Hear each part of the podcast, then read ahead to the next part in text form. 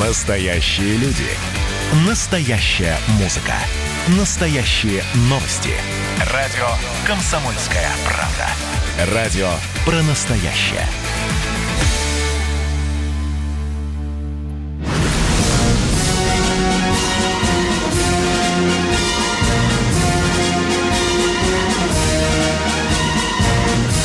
На радио «Комсомольская правда» военное ревю полковника Баранца. Здравия желаю, уважаемые радиослушатели станции «Комсомольская правда» и, конечно же, военного ревю. Мы начинаем очередную передачу. Мы – это, как всегда, два полковника. Один из них – Виктор Баранец. Другой из них – Михаил Тимошенко. Здравствуйте, товарищи! Страна! Слушай! Работают все радиостанции Советского Союза. А сегодня мы хотели бы поговорить, ну, помимо новостей из военных ведомств, а ведомств таких у нас аж 12 штук, где носят погоны, ну еще о том, каким же хотят видеть э, договор СНВ-3, пражский так называемый, наши американские партнеры. Поехали, Виктор Николаевич. Итак, о новостях. Ну, количество заболевших ковидлом в вооруженных силах практически не растет. Выздоровели на позапрошлое число 5148 человек. Это хорошо. Совершенно замечательно, что осталось проложить еще километр железнодорожного пути до Мурмашей и восстановится железнодорожное движение, обходное, правда, до Мурманска от Санкт-Петербурга.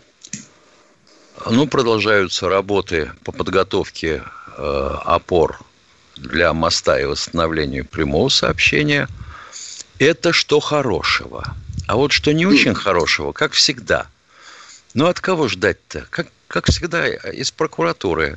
Наш новый генеральный прокурор сказал, что э, ущерб от коррупции, присвоения, утащения, мелкого взяточничества и превышения должностных полномочий за прошлый год в вооруженных силах в целом и вообще в ведомствах, где носят погоны, составил 10,6 миллиарда рублей. Утешает, правда, при этом то, что сумма не превысила того, что случилось в 2018 году. Ну, я, пожалуй, с новостями все, Виктор Николаевич. А ты же пытался нам рассказать и говорил, что там с СНВ-3 готовится. А это отдельная что... песня. Тем... А, отдельная песня. Я думал, что ты сразу да. отсветишь. Ну что, я по родной э, российской армии э, хочу сказать прежде всего. Мы сегодня от всей души поздравляем, дорогие друзья, всех, кто имел и имеет прямое отношение к службе военных сообщениях. Сегодня они будут наливать чарку э, по случаю своего профессионального праздника. Были разные времена у этой службы, но, слава богу, она восстановилась, воспряла. И спасибо вам, э, дорогие васовцы, как вас называют, за вашу многотрудную и очень ответственную работу. Ну, конечно, я, наверное, обязан сказать вам о выдающихся датах – в нашей военной истории, это тоже наша традиция. Так вот, 18 июня 855 года, после 9 месяцев осады, американцы и, э, извините, англичане и французы шесть раз атаковали Севастополь и шесть раз абсолютно безуспешно. Там толстым слоем своих трупов покрыли, но э, севастопольцы отстояли. Ну, как Михаил говорит, Тимошенко не вещь я тоже должен... Эту дату почему-то мы писали в нашу историю. 18 июня 2016 года э, была попытка, была попытка в славном городе Питере вывесить таблицу или барельефную доску маршалу Маннергейму, что фактически взорвало наше э, военное, да, и э, гражданское общество. Ну что, э, что еще интересно, Михаил? Э, заканчиваю по родной российской армии. В конце концов, команда Черноморского флота приняла решение, вот те 20 оставшихся кораблей, э, которые там болтаются еще все полуживом виде украинской, да, э, стащить туда в кучу, потому что это стоит очень дорого и в финансовом отношении, в материальном отношении, да, и, да, и в личном составе, потому что все это надо охранять. Ну, и, наконец... И поддерживать надо на плаву, да, иначе да. они потопнут. Ну, и теперь, что касается наших, э, как говорят, партнеров, а может быть, скорее вероятных противников. Значит, любопытно, что США послали э, израильтянам э, новейший э, э свой F-35. И да. что они говорят? Не шутят, не шутят. Мы его проверим в работе э, против, против S-400. S-400 да. Ну, э, мне кажется, лучшая бы проверка была, когда бы этот F-35, э, извините, рылом зарылся там в израильский песок, но э, не знаем, до какой степени будет, будет, будет твориться это э, шутка. Ну и, наконец, я заканчиваю. США э, продали за 600 миллионов долларов Украине аж 16 патрульных катеров вместе катеров. с вооружениями. Да, Миша, я на этом ставлю точку. Теперь твоя, твоя, твоя вот очередь. Должен сказать, да. что вообще-то э, насчет крымской кампании 1854 года. Пятого, пятого. То есть 805 уже. Да, Наконец-то, да. А, значит, очень жаль, что к тому времени не было такого писателя в Российской империи, как Аркадий Гайдар, который бы написал э, замечательного мальчишаки-бальчиша, насчет с его знаменитой фразой «день простоять до ночь продержаться». Вот если бы Россия не поторопилась а, подписывать договор австрийский и все такое прочее, и складывать лапки, оставался месяц. Месяц. Разведка плохо работала. Интервенты хотели уйти из Крыма ввиду невозможности содержать армию и непосильности для бюджета. Сами бы ушли. Забавненько, да, забавненько. Ну, а теперь насчет договора СНВ-3. Вот давай смотреть. Пришел, давай, ну, не с него вообще начиналось, конечно, еще с Бушами. Американцы вышли из договора про ПРО. Договор считался краеугольной основой э, всей системы международной безопасности. Потом они ломают договор по ракетам средней и дальности. Потом они выходят с открытого неба. А теперь, э, значит, по СНВ-3 они вообще прикинулись ну, глухонемыми, а, хотя и источники из Белого дома сообщают, что, вообще говоря, принцип будет такой. Русские – должны ликвидировать все свои новейшие разработки в области вооружения. Всякие сарматы, авангарды, пересветы, посейдоны и прочие цирконы. А э, та мадам, которая раздавала печеньки на Майдане, она э, вывалила в газетку, тетка явно хочет в президенты, демократ, она вывалила такой э, лозунг. Заставить русских втянуться в гонку вооружений и обанкротиться. Ока. Круто. Значит, мы с тобой уже не раз говорили, что вот вся эта гибридная война, так называемая, это предвестник нормальной войны, которая и так, и так бродит у нас по окраинам. Вот видишь, и столкновение Китая с Индией, да? Да. И опять же, ирано-израильские отношения все хуже и хуже. А, и тут Дмитрий Анатольевич вдруг поддержал нашу точку зрения. Честно говорю, я был честно удивлен, когда прочел, что он сказал, что вообще говоря, Третья мировая, она же начнется из этих поганых лабораторий, которые у нас по всем границам расставлены, американских. Вот это интересно. И вот почему. Вот коронавирус, который у нас сейчас, он послужил определенной тестовой э, лакмусовой бумажкой для нашей страны. Как мы вообще к чему готовы? Так вот, смотри, у нас умерло практически 500 врачей, заразившись коронавирусом, из тех, кто работал в ковидных больницах. Угу. 16 раз больше, чем в любой стране, сопоставимой с нами по э, проценту зараженных, да? Да. Значит, но в 16 раз больше практически умерло врачей, чем в этих странах. Тоже в процентном соотношении. Это раз. А почему? А начинаем смотреть. Вот родная комсомолка. Если кто хочет, может туда прогуляться. Читаем. Давай. 70% медиков заявляют, что у них нет возможности полноценно защищаться от коронавируса. 39 вынуждены делать средства гигиены сами или покупать за свой счет. Что читаем дальше? А Минздрав утверждает, что вообще говоря, по данным на 31 мая, количество одноразовых защитных медицинских халатов в регионах выросло в 3,5 раза, защитных комбинезонов или костюмов почти в 15, респираторов в 5, защитных очков в 7. Это как понимать? Это как понимать? И до сих пор никто не ухитрился отрихтовать, вообще говоря, законодательство о закупках средств защиты, которых можно только на 600 тысяч рублей заказывать, и не меньше, разово, у проверенного поставщика. Ну, ребята, как? А я уж не говорю о том, что в регионах вообще-то главное бумажку. Бумажкой можно защититься Мишустина. А вот я не понимаю, как защититься, допустим, от сумасшедшего Столтенберга. А? Уходим на перерыв. Да, он будет коротким.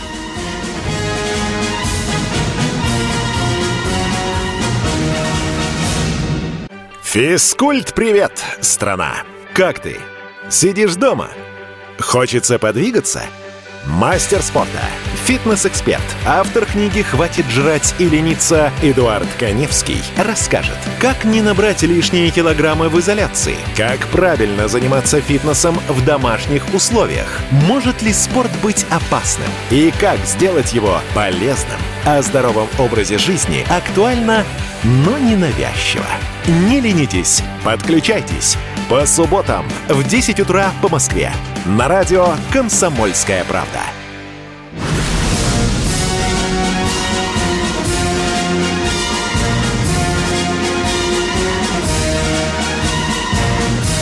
На радио «Комсомольская правда» военное ревю полковника Баранца. Еще раз приветствую всех, кто слушает нас военное ревю «Комсомольской правды». С вами будут разговаривать, как всегда, два полковника. Один из них я, Виктор Бронец, второй перед вами тоже Михаил Тимошенко. Миша, если у тебя нечего добавить, давай с народом поговорим, как с всегда. С удовольствием должен да? сказать, что прочел да. в «Комсомолке» эпопею о том, как один из его сотрудников был редактором районной газеты. И понял – что эти районные власти в случае чего ни хрена партизанское движение организовать не смогут. Поехали. Кто у нас на связи? Катенька, кто там у нас? Батайск, Батайск, уже О, родной до боли. из Батайска, да. Здравствуйте. Здравствуйте, дорогие товарищи полковники. Рад вас слышать. К сожалению, трудно бывает иногда найти общий язык. Но дело в том, что вот в прошлый раз я звонил, вы меня не поняли. Э, я с одним товарищем летчиком спорил, и он пытался мне доказывать, что у нас на вооружении всегда принимались лучшие самолеты. А вы думаете, деле... худшие?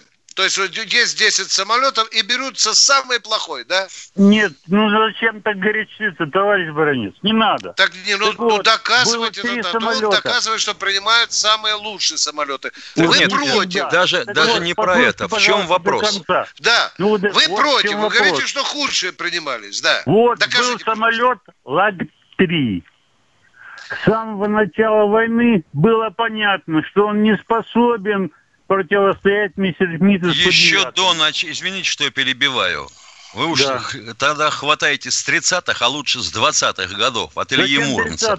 Это пример, я могу Потому что принести. это было понятно, потому что страна не располагала нужным дюралем в нужных объемах да, да и двигателями. С двигателями у нас беда до сих пор. Да. Точка. Конец абзаца. Внимание, формулируйте вопрос. Нам да, не нужны товарищ, здесь ну, выступления. Вопрос, задайте вопрос. Ну, поехали. Вы можете выслушать, а? Нет, Хотя не можем.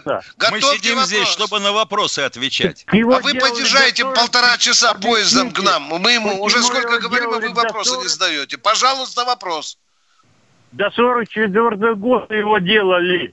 Почему, когда он... Елки-палки, при чем здесь 44 год? Сейчас 2020 Вопрос, пожалуйста. Яки седьмые, с тем же движком, с тем же металлом. Ну, беде, беде. Это же тихий ужас. Вы, вы что, не слышите нас? Вопрос задайте. Я и задаю, почему такие вещи были? Что делали дрянь? Я вам сказал что отсутствовал необходимый металл и сортамент, и листовой. А кроме всего прочего, а, наши а, авиаконструкторы были известны как «Змеюшник». Все, точка, поговорили, дорогой. Как смогли ответить? Бийск у нас, Игорь. Здравствуйте. Здравствуйте, Игорь. А, здравствуйте, товарищи офицеры. Говорят, они хотят в 35 по 180 это в год выпускать, я слышу.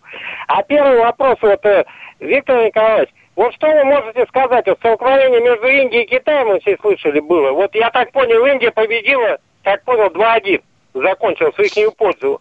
Вообще, кто там Да, да нет, нет, нет, дорогой мой человек. Там, там Индия не победила. Там, там трупы еще не все пересчитали. Уже то, с утра было 20, уже теперь под 30 и под так далее. 50 с обоих сторон. Да. Угу. Там очень Понятно. тяжелая пограничная э, ситуация. Ну, как всегда, делят землю и, и так далее. Но заварушка достаточно серьезная. Да. Будем благодарить Бога, что, э, что она, в общем-то, пока идет на убыль. Но не забывайте, что это две ядерные державы. Спасибо. Второй вопрос у вас. Поконкретнее, а почетче, побыстрее. Николай Владимирович, вопрос такой. Давайте. Я слышал, вот компания Маска владеет и технологиями уже не ИТ, а и искусственный интеллект, позволяющим дописать, домыслить события, тексты по обрывкам. Значит, э, конец личности в шпионаже приходит. Компьютер заложили, все привет. Вы знаете, ой, э, с появлением э, спутников-разведчиков э, тоже была такая истерика. Все, приходит конец разведки. И военной разведки, и разведки, э, ну, будем говорить, политической, ПГУшной, да, хрен, не получилось ни то, ни другое. Понятно. Не получится с искусственным интеллектом.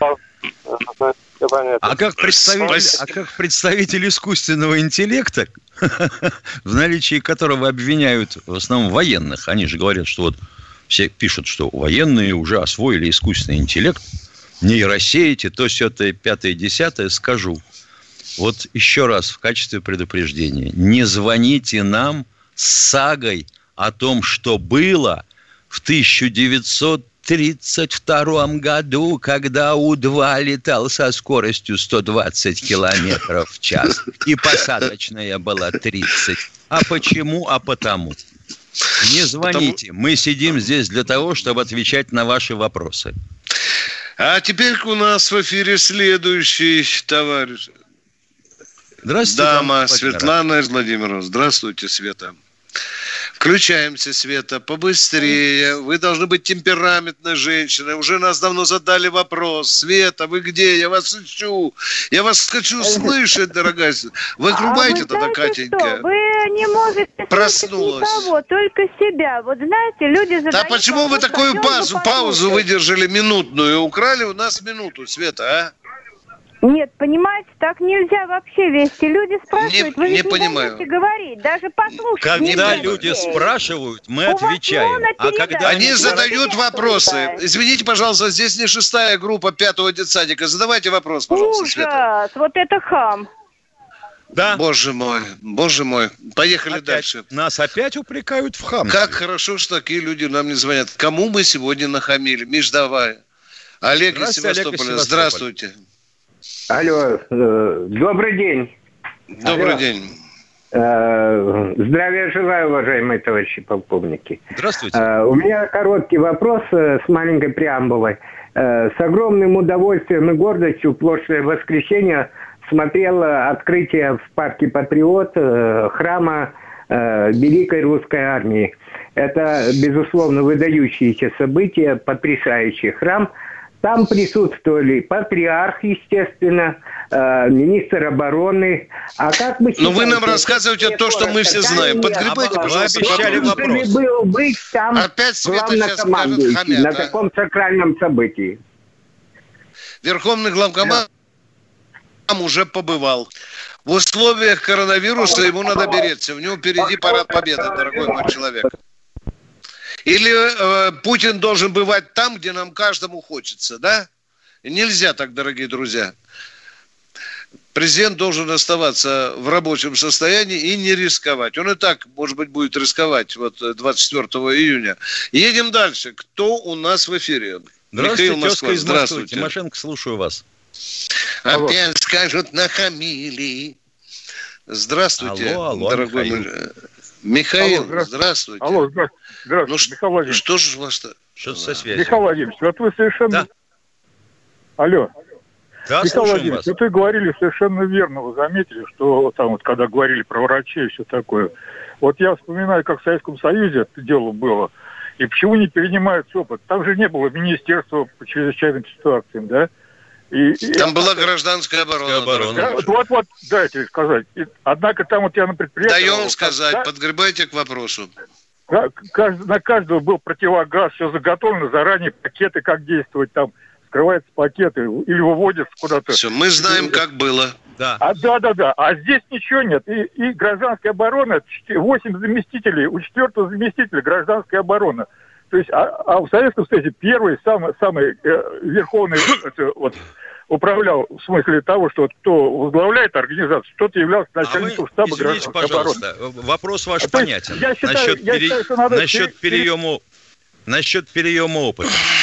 Вы не замечали, что э, с эпохи прихода к власти Бориса Николаевича Ельцина вся работа сводилась к тому, чтобы перепихнуть по возможности все решения и ответственность на регионы – ликвидировать министерства как хозяйствующие субъекты, и они могут сочинять только бумажки, прогнозы, ну и проекты законов, которых наклепали уже столько, что ими невозможно пользоваться, все запуталось. Они пригодны только для мирного времени, и то с очень спокойным развитием событий. Ну вот ревматизм, он сколько лет у человека развивается, или подагра, да? Вот к этому времени приспособлены все законы по продолжительности решения каких-нибудь срочных вопросов. Ну, это все от чего? От того, что вот мы с Виктором Николаевичем говорим, что без идеологии воевать невозможно. К сожалению, с той идеологией, что есть у нас сейчас, иде... воевать невозможно тоже. Потому что она, вообще говоря, есть и заключается в том, что мавзолей надо задраивать тряпкой. Миша затянул вопросик, потому что там еще человека надо принять. Э, Катенька, кто у нас? О, Юрий Волгоград, здравствуйте. Здравия желаю, товарищи офицеры. Здравствуйте. Про, 60, про 65-й год можно вопрос задам? Не про 30 Давайте, давайте. Когда была история с Мистралями, вы говорили, что у нас и задач-то нет для таких кораблей. А вот в одном из журналов читаю, подборочка такая, что в какой день произошло, там коротенькая заметочка. 14 января 1965 год. На Черноморском заводе, Черноморский это где, Николаев? Да, да. Пущен Оставайтесь народу... в эфире, дорогой Юрий, останьтесь в эфире, очень интересно. Сейчас будет перерыв, а вы потом Не уходите. свой вопрос. Не уходите, пожалуйста. Перерыв, дорогие друзья.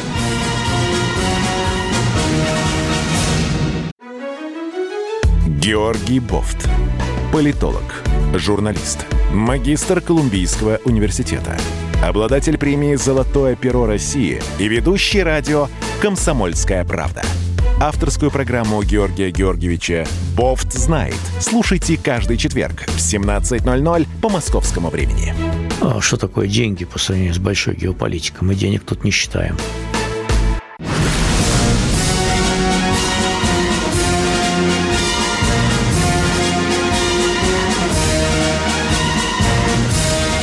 радио «Комсомольская правда» военное ревю полковника Баранца. Позвольте еще раз напомнить, что на ваши вопросы отвечает и полковник Михаил Тимошенко. А у нас Юрий из Волгограда хочет задать очень интересный вопрос. Поехали, Юрий. 14 января 1965 год на Черноморском заводе спущен на воду первый советский вертолет-оносец, головной крейсер серии 1123 «Москва».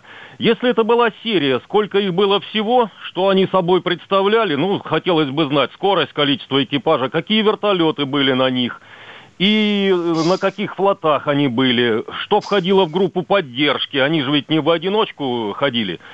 И вообще, для каких целей они-то были созданы, эти вертолетоносцы? В СССР, э, в общем-то, на флот не скупились, но и деньги считать умели. Флот дело не дешевое. Спасибо. Угу. Ну, с чего, Миша, будем начинать? С главной задачи вертолетоносца, да? Уже э, на борту вертолеты были, да? Были на борту. Э, Во-первых, потому что у нас не было самолетов вертикального взлета. Да, мы пытались, да не получилось, да. Мы пытались, да не получилось. Да и получилось, да. Значит, э, поэтому начали попробовать, решили попробовать с того, что попроще – Значит, да, были вертолетоносцы у нас такие, с них и начинали. А потом получилось так, что вот э, понаделали сколько? Семь штук, по-моему. А, предшественников Кузи, и Кузи остался последним. А на тех, да, были вертолетоносцы, и вертолетоносцы странные какие. Но я бы сказал, там были в основном э, Ми-4, по-моему, вертолеты. Вот и все. Но они не пошли у нас. Но что касается, э, вы имеете в виду Мистрали, э, то э, сразу и честно, положа руку на печень, скажем, это был не военный а политический заказ, потому что, вы знаете, президент Франции поддержал нашу войну с Грузией и нужно было быть благодарными. Почему адмиралы говорили, что нет задач? Потому что э, качество этого корабля, скажем, э, качество этого корабля э, не было э, приспособлено ну, к боевым действиям вот такого плана. Вертолетоносец прежде всего для, для захвата побережья, для атаки на побережье и высадки. Это если, и, и это, если это, это если УДК, если универсальный да, десантный корабль. Десантный корабль, да. Так, а просто да. вертолетоносец, ну и чего, их пошибают бедняжек всех, с неба смахнут. А вертолетоносцы строились в Николаеве в свое время для борьбы с подводными лодками. Для того, Сейчас чтобы сопровождать вроде... флот и расширять его противолодочные возможности. Если подтвердится информация, сколько мы там, два пытаемся построить свои уже э, вертолетоносцы. Пока да. прошла информация, два два вертолетоноса. Говорят, что мы там слямзили что-то у французов. Слава богу, у нас, у нас чертежи мыши не доели отцовские, а вот э, кадры, э, кадры под, под эти проекты, конечно, придется очень серьезно готовить. Едем дальше. А проекта... Э, да, а вот проект 10200 э, э, вертолетоносцев, он неплохо очень выглядел, но 73-74 год был попытка его запустить. Вертолеты были, должны были быть кашки 27-е уже. Но вот раскаялись, сказали, что ладно, мы как-нибудь с подлодками иначе справимся. Да. Кто у нас в эфире, дорогой мой человек? Новосибирск Сергей. Здравствуйте. Здравствуйте, Сергей. Здравствуйте, Здравствуйте Сергей. Вот Израиль объявил, что расширяет свои поселения на голландских высотах, там на правом берегу. А палестинцы сказали, что мы разрываем все отношения с Израилем. Ну как по-вашему? Палестинцы могут объявить интифаду или нет? И что Я думаю... Ну, объявят. Драка там будет. Конечно, палестинцы так просто не отдадут этой территории. И, и, и родоначальником такой вот истории, конечно, выступит господин Трамп, который поддержал Израиль, вы знаете. Это очень провокационное решение, которое очень сильно пахнет военной гарью. Я не провидец, но я предчувствую, что там будет скоро, э, ну, не война, но, во всяком случае, региональный конфликт. Очень грубо решается этот вопрос, и покровительство Соединенных Штатов Америки и Израилю, оно очень имеет э, плохие перспективы. Кто следующий? Да, а с другой стороны, да. естественно, сразу подтянется Хезбалла. И вот поехали. И Иран втянулся. Да, да, Иран там да. не останется, конечно. Следующий, Ну, в общем-то, кто следующий, дорогие друзья? Пермский О, край, Владимир. Здравствуйте, да, Владимир. здравствуйте. Здравствуйте. Здравия желаю, товарищи полковники. Добрый вопрос, день. Полк... Вопрос полковнику Тимошенко. Давайте. Ми... Михаил Владимирович, доброго вам здоровья. Спасибо. Э, значит, вопрос следующий. Э, это в СССР во время Великой Отечественной войны были огромные, миллионные жертвы. Ваша точка зрения, с чем это связано? Ничего себе, вопрос. Ха, с чем это связано? Да совсем, елки-палки. Совсем. Во-первых, мы оказались не готовы к этой войне примерно на год. Раз. Сталин пытался оттянуть время начала. Два. Это было понятно. Во-вторых, э, построение армии, прикрытие границы было такое, что она практически, вот вся эта конструкция была развернута не по штатам боевого времени, а армии вторых эшелонов находились в пути. Пытались их усилить. Это два. И третье, это, ну, как бы это сказать-то поинтеллигентней. Командиры у нас были своеобразные во многом, понимаете? И все эти вот попытки э, обязательно, чтобы вот к какому-нибудь дню, к юбилею, к тому, к всему, к пятому, к десятому, ребята, учитесь воевать, стоять насмерть, и в случае чего не отъезжать в Черногорию, в Испанию на Коста-Браво и Коста-дель-Соль и так далее. Владимир, э, вы меня слышите или нет? Э, алло, да, да, да. Владимир. Да, Виктор Николаевич, слышу я вас. Да. Я когда приеду, э, да, я когда приеду в Пермь и приду к вам в гости, вы мне откроете дверь, то я с порога сразу же пожелаю здоровья только вашей жене. Подумайте, почему не вам. Всего доброго. Кто следующий? Кто следующий? Здравствуйте, Надежда, Надежда Москва. Здравствуйте. Добрый вечер, дорогие, Добрый. милые, любимые полковники. Я вам желаю доброго-доброго здоровья от души, от чистого сердца. Мне много лет. Низкий вам поклон за вашу передачу, за все, что вы делаете. И дай Бог вам здоровья, здоровья. Спаси вас, Господи. Бог вам в помощь. Ангела вам хранителя. И Понятно. избави Бог вас от всех бед, напастей, несчастий. Долгие-долгие лета. И Спасибо. А вопрос-то будет? Если разрешите, я расскажу про своего папу. Он в 41-м погиб. Давайте, пожалуйста. Ну, я быстро. Вы знаете, Хорошо. он про прошел финскую, был тяжело ранен. В 41-м его взяли. И в 41-м, в декабре, он пропал без вести в Белоруссии. И я еще была небольшая, я его не помню, но ждала, и во сне снился, и долго плакала.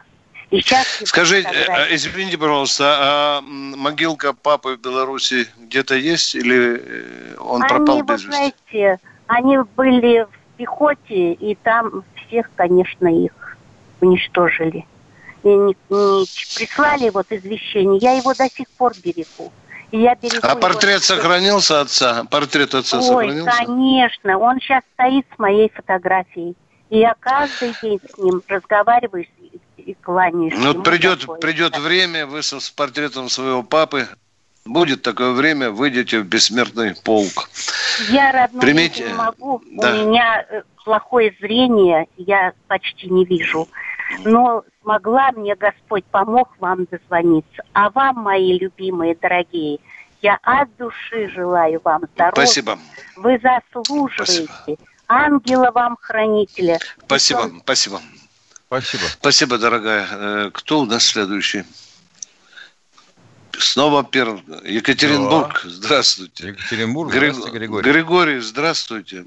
Добрый день, товарищи полковники. Добрый. А, Добрый пару день. передач назад э, слышал такую фразу из уст, ну, про телефоны в армии, да, что сейчас телефонами звонят все. Э, Служил в 2009 году, проходил срочную службу. Были телефоны, не отрицаю, но вот письма, которые мы писали друг другу с женой, они у меня до сих пор сохранены. И такие теплые воспоминания об армии. Хотел только вот это сказать, что с каждым годом воспоминания об армии, они у меня об срочной службе все теплее и теплее. Так что Ой. пусть наши молодые Вы- пацаны не в суд, а идут служить. Правильно. Па- Спасибо, дорогой Будет мой что вспомнить. Спасибо. Да, Гражданин спасибо. Российской Федерации, спасибо. Э, Кто следующий у нас в эфире? Вениамин. Здравствуйте, Вениамин. А- откуда, Вениамин, вы представьтесь, пожалуйста. Нижний Новгород, Виктор Николаевич, здравствуйте. Да. Э, Вен- Вениамин, полминуты вам на вопрос, оставайтесь в эфире. Поехали. Хорошо. Это, э, можно говорить? Да. Уже давно. Это, Виктор Николаевич, я вот по какому вопросу. Я постоянно, почти слушаю ваше радио, но мне очень обидно, что только два раза ставили в неделю. Но что делать?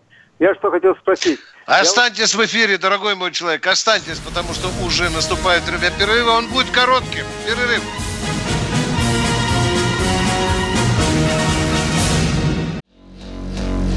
А у вас нет такого ощущения, что на нас идет цунами? Рушится рубль, рушится экономика. Сегодня последние новости, просто страшно смотреть.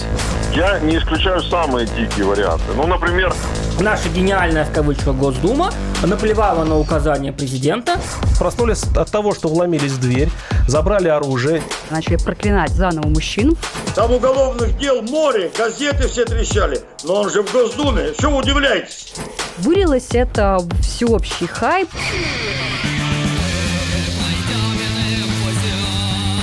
Человек против бюрократии. Программа Владимира Варсовина. Гражданская оборона. На радио «Комсомольская правда». Каждую среду в 16.00 по Москве.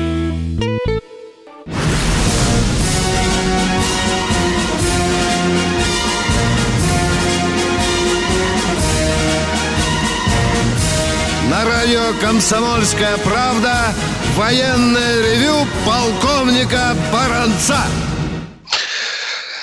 Еще раз приветствуем всех, кто слушает военное ревю «Комсомольская правда». С вами по-прежнему полковник Баранец, полковник Михаил Тимошенко. А у нас и человек, Вениамин, не успел задать вопрос. Пожалуйста, Вениамин.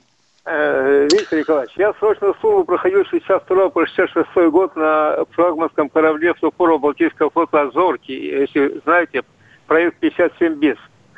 Значит, Да. я хочу сказать. Я очень внимательно слушаю, и в одной из передач, я не буду говорить, вы, значит, хотел сказать про нехватку патронов, ясно для кого, да?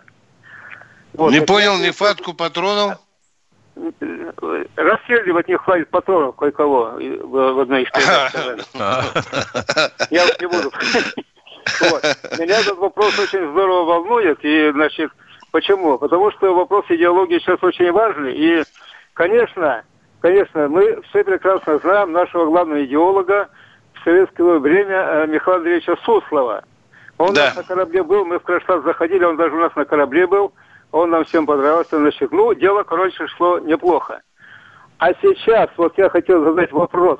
У нас в высшем руководстве есть хоть такая единица штатная, которая была... вот Нет, именно- нет, нет, Вот. нет. А как Есть просто отдельное поручение или, скажем так, отдельное направление, и то, э, скажем так, в частном порядке кураторы этого направления, ну, это, так сказать, филиально как-то делается. Этого дорогой мой слова боятся да, плохо, да. Это Нету ни управления федерального уровня, ни комитета, ни департамента, нет.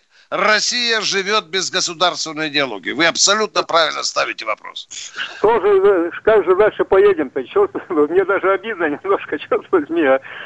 Вот. И вот сейчас Ну, вроде бы есть возможность мужик. внести поправку, согласитесь, да? Можно же внести поправку. Я уверен, что 90% людей бы выступили за государственную идеологию.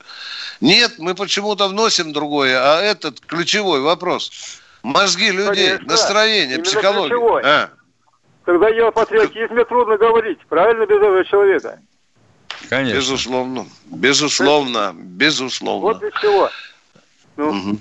Спасибо, а то наше э, лояльное отношение к вам может обидеть кого-то, что мы слишком долго с вами разговариваем. Извините, пожалуйста. Владимир Спасибо из за вопрос. Владимир Самара. Здравствуйте, Владимир. Здравствуйте, уважаемые полковники. Вопрос Здравствуйте. такой. Вопрос такой. В свое время я встречался с главным инженером. Значит, у нас э, это завод Фрунзе, где выпускался такой, значит, это самое, РД-80 двигатель. Да. Да. Вы в курсе событий? Да. Я знаю. Да. Э, Значит, это самое, к ним приезжали, к ним приезжали, наверное, я не знаю, наверное, э, 95-96 год, американцы слезали всю эту информацию на, я имею в виду, на интер, нет, все полностью. Вот. Да. До сих пор не могут запустить.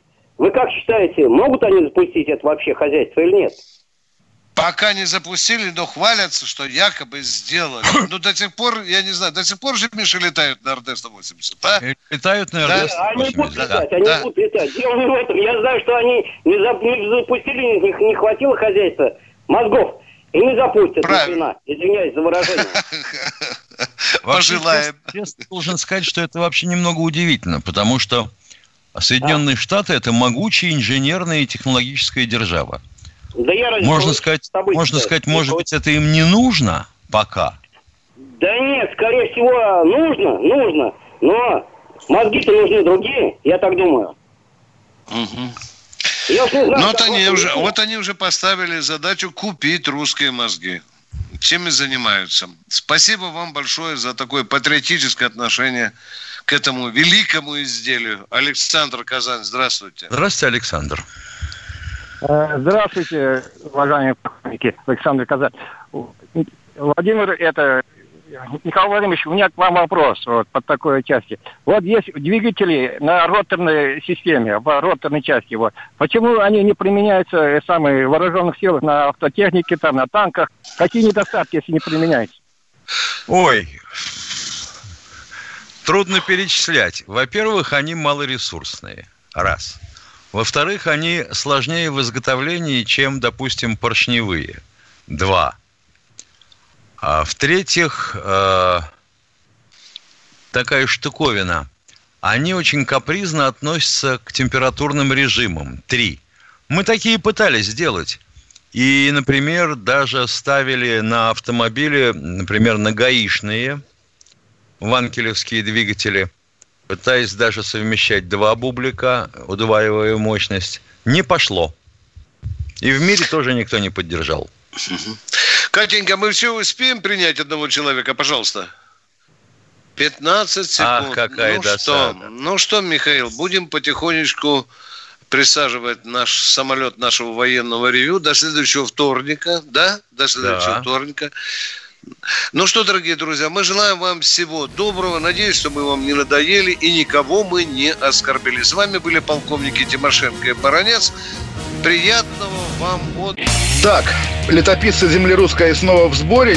Как было бы здорово собрать памятники Ленину в одном месте, чтобы они стояли на высоком берегу Волги под городом Симбирском, и это была бы наша терракотовая армия, как в Китае. Олег, вы пытаетесь развязать э, здесь революцию. Мы вам этого сделать не дадим. Вы мне нахамили, и вам желтая карточка. А так продолжаем беседу.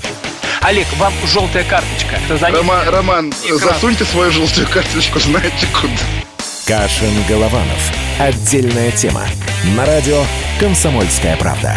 По будням в 9 вечера по Москве. Как мне пишет тоже один товарищ, что за наши с Романом отношения он переживает больше, чем со своей, со своей девушкой.